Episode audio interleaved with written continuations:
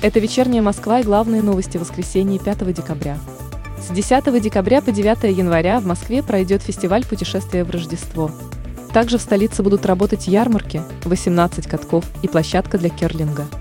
Доступ на катки и площадку будет только по предварительной записи, а на самом фестивале будут действовать все меры санитарной безопасности.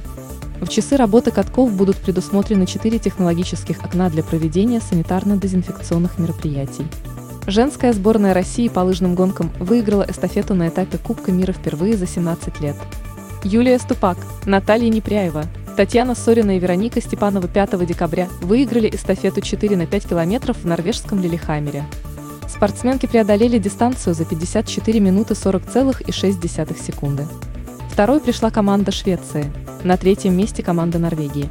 Метрополитен Москвы начали украшать к Новому году – с понедельника на 11 станциях кольцевой линии будут установлены 17 елок. Они появятся на станциях Краснопресненская, Белорусская, Проспект Мира, Комсомольская, Курская, Таганская, Павелецкая, Добрынинская, Октябрьская, Парк культуры, Киевская.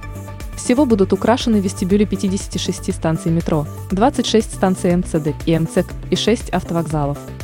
Саудовская Аравия с 1 января 2022 года разрешит въезд привитым от коронавируса вакциной «Спутник Ви». При въезде вакцинированные должны пройти 48-часовой карантин и сдать ПЦР-тест. Въезд позволит верующим совершать паломничество к святыням ислама в Мекке и Медине.